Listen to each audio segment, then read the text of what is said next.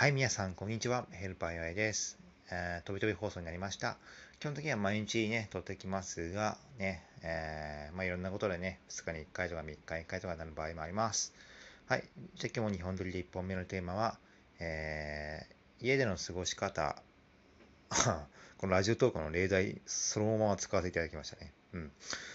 あの、家での過ごし方ね、皆さんいろいろあると思いますけど、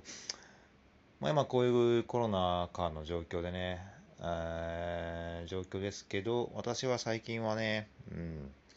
まあ料理をした料理、料理したり、うん、エクスプレッシブライティング、あの、A4 用紙1枚にね、まあ自分の